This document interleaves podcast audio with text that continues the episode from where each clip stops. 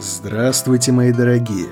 Сегодня мы завершаем наше трехсерийное путешествие в историю XI смутного века в истории Византии. Но в этот раз мы рассмотрим события, не делая акцент на дворцовых переворотах или на какой-то масштабной битве. Мы рассмотрим события через призму истории одного человека. Его авантюрные похождения прекрасно иллюстрируют ситуацию, в которой оказалась Византия, ситуацию тотального хаоса.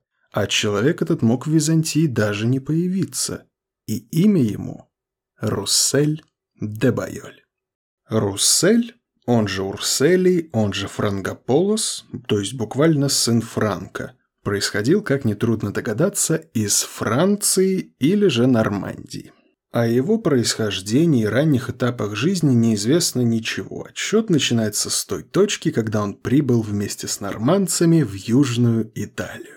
Там норманы уже вовсю вели свое завоевание, и Руссель присоединился к войскам Рожера де Атвиля, будущего графа Сицилии. Именно на Сицилии Руссель заметно отличился и даже попал в хронику Гофреда Малатерры, а все благодаря тому, что в битве при Чераме Руссель помог Рожеру нанести сарацинам сокрушительнейшее поражение.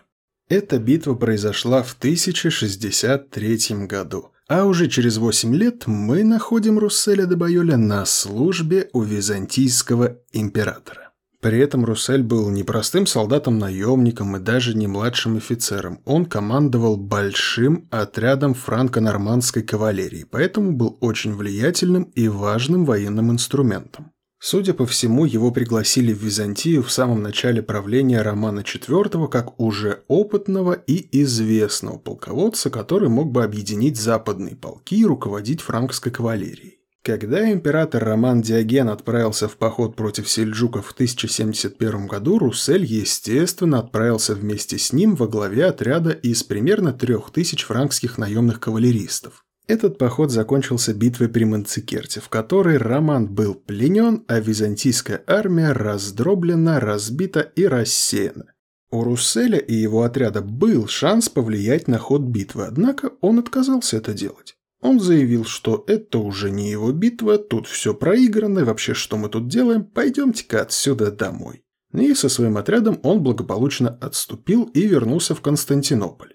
И какая вырисовывается ситуация? Предательство императора, бегство с поля боя, преступление, которым прощения быть не может. Если бы не одно большое «но». Он был не один такой предатель в войске. Против Романа уже давно зрел заговор, и битва при Манцикерте стала хорошей возможностью, чтобы предать императора и отдать его на растерзание сельджукам. В заговоре участвовали военачальник Андроник Дука, его отец Иоанн Дука, влиятельный человек в Константинополе, и Михаил Дука, сын предыдущего императора Константина X, который оставался действующим наследником престола. После пленения Романа, когда все думали, что он погиб, его незамедлительно сделали новым императором. Таким образом, у власти в Византии оказались люди, которые также предали императора. А принцип «враг моего врага мой друг» прекрасно работал в Византии. Поэтому Руссель был помилован, его даже похвалили и сказали, что это не предательство, а осмотрительность и правильный выбор стороны. Руссель был оставлен главнокомандующим франко-нормандскими кавалерийскими контингентами, и очень вскоре его услуги пригодились новому императору. Михаил VII сразу же и с головой окунулся во внутренние разборки. Вскоре из плена вернулся Роман Диоген, и поскольку императорское кресло ему никто отдавать не собирался, то он начал восстание. Более того, многие города, которые находились в Малой Азии, также начали объявлять о своей независимости и о неподчинении центру. Ну и вот, пока суть до дела, пока византийцы борются друг с другом, сельджуки начали проникать в центральную Малую Азию и даже захватывать земли. Раньше они ограничивались просто грабежом. Но теперь они закрепляли за собой земли, и никто не мог им помешать. Это уже требовало самых серьезных мер. Поскольку франкская кавалерия была одним из немногих соединений на службе Византии, которые были хорошо организованы и при этом могли более-менее эффективно бороться с сельджуками, то именно их было решено отправить отвоевывать земли. И командовал этой армией Руссель де Байоль. Он отправился в поход, возглавляя большой трехтысячный франкский отряд, который при этом был усилен некоторыми византийскими частями, которые, так сказать, координировали центр и наемников. Эти части возглавлял Исаак Камнин. Не путать с императором Исааком Камнином.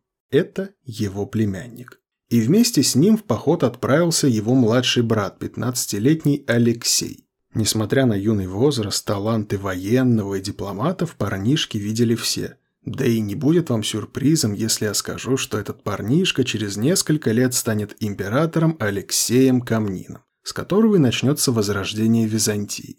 Но сейчас он просто парень, который отправляется в поход со своим старшим братом.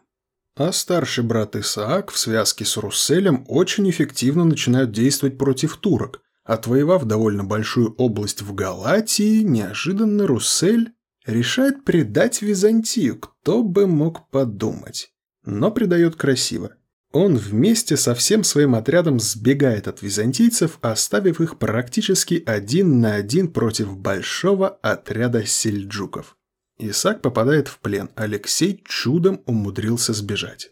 И что же будет делать авантюрист во главе большого отряда на незнакомой территории? Ну, помимо, естественно, грабежей.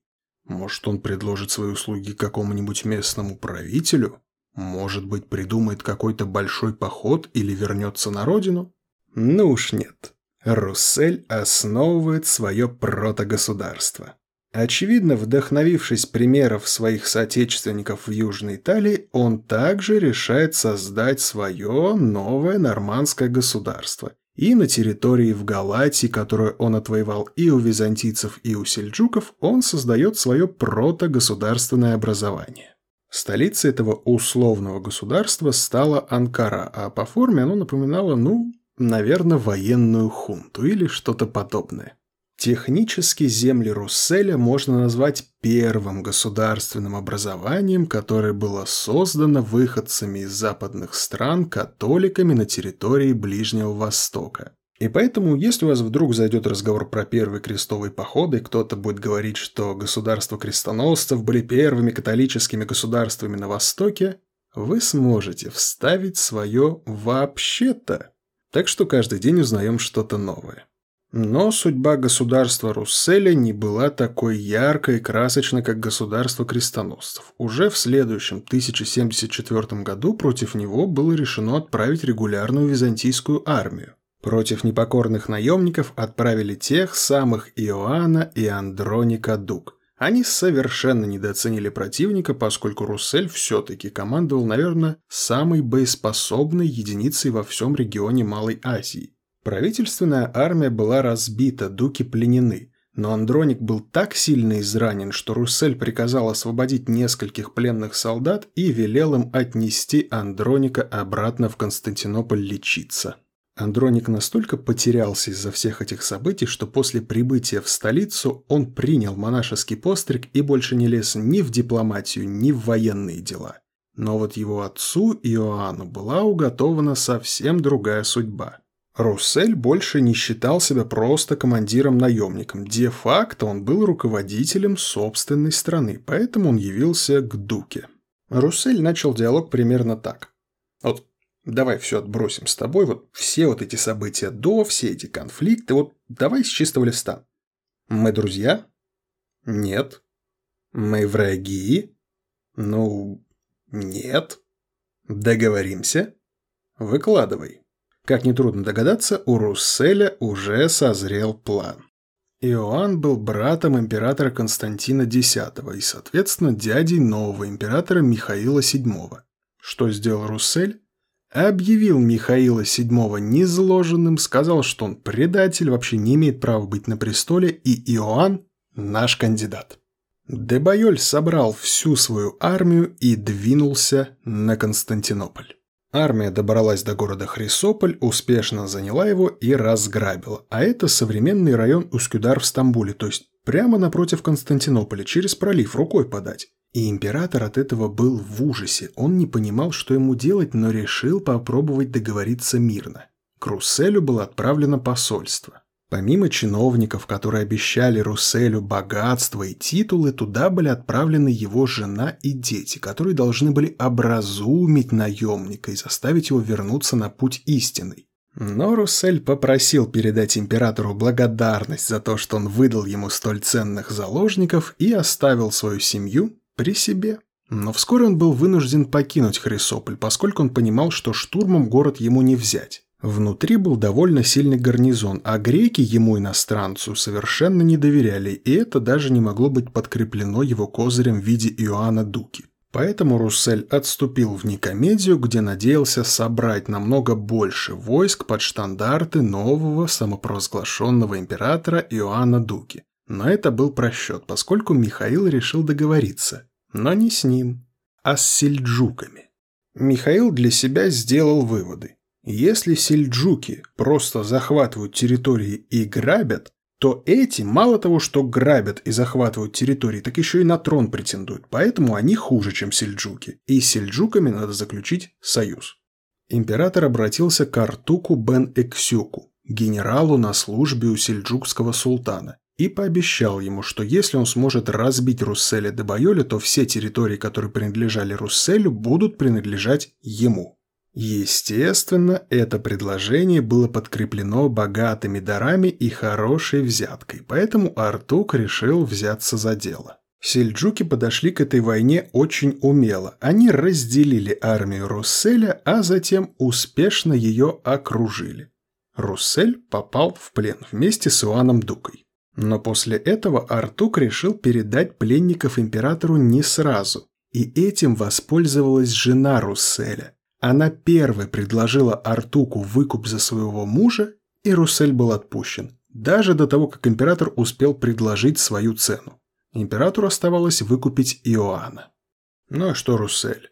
Руссель взял свою семью, собрал остатки своей армии, которая была рассеяна, но не разбита, и отправился в район города Амасьи. Амасья до этого уже была частью его объявленных территорий, и она постоянно страдала от того, что с одной стороны были византийцы, с другой стороны наемники, с третьей стороны сельджуки, было непонятно вообще, кто их контролирует. Но вот в городе закрепляется Руссель, горожане думают «Ура, мы спасены!» А Руссель говорит «Ребята, у вас просто сменилась крыша». Однако вскоре между жителями и наемниками сложилось хоть какое-то, но взаимопонимание. Те хотя бы не грабили их постоянно и гарантировали хоть какую-то стабильность. Поэтому Руссель закрепился в этом регионе и спокойно жил. Ну как спокойно. Регулярно кошмарил и византийцев, и сельджуков. Со всех сторон, на кого только можно, нападал, грабил караваны, в общем, жил хорошей, стабильной жизнью авантюриста. Так долго продолжаться, конечно же, не могло. Он порядком надоел Михаилу, который таил на него личную обиду. И поэтому он послал против него 18-летнего Алексея Камнина. И пусть вас не смущает возраст. Да, когда самому Михаилу было 18, он был даже не готов к правлению. Но Алексей в свои 18 был уже очень опытным военным и дипломатом и поэтому именно ему было поручено разобраться с наемниками. Алексей стал теснить и без того немалочисленные силы франко-норманов, и тогда Руссель решил воспользоваться методами византийской дипломатии. Он решил заключить союз с Артуком, тем более, что он прекрасно знал, как с ним нужно общаться, он уже побывал у него в плену, понимал, что это за человек, да и в принципе старые связи не забываются. Но византийская дипломатия на то и византийская, что византийцы в ней намного лучше всех остальных. Алексей перехитрил Русселя. Алексей написал Артуку. «Если ты послушаешь меня, то когда к тебе вновь явится Руссель, схвати его и за большое вознаграждение пришли ко мне в оковах. От этого ты будешь иметь тройную выгоду. Во-первых, получишь столько денег, сколько никогда никто раньше не получал. Во-вторых, завоюешь расположение самодержца, благодаря чему достигнешь вершин счастья. А в-третьих, султан будет очень доволен, так как избавится от могущественного врага, который выступал как против ромеев, так и против турок. Сельджукский командующий согласился на это щедрейшее предложение, поэтому когда Руссель явился к нему на обед обсудить все дальнейшие дела, то он заковал его в цепи и привел к Алексею. Но юный комбинатор столкнулся с проблемой, которая могла похоронить его на месте. У него не было достаточно денег, чтобы сказочно озолотить сельджуков. Он банально не заготовил столько денег и ожидал, что такого человека, как Руссель, будут ловить очень долго. И пока он съездит к императору, пока привезут денег, пройдет время. А ему Русселя доставили практически незамедлительно. Оплату сельджукских услуг пришлось выпрашивать у жителей города Амаси, которые незамедлительно взбунтовались, еще чего, пришли византийцы и сразу же требуют денег, еще и Русселя пленили, это что за дела?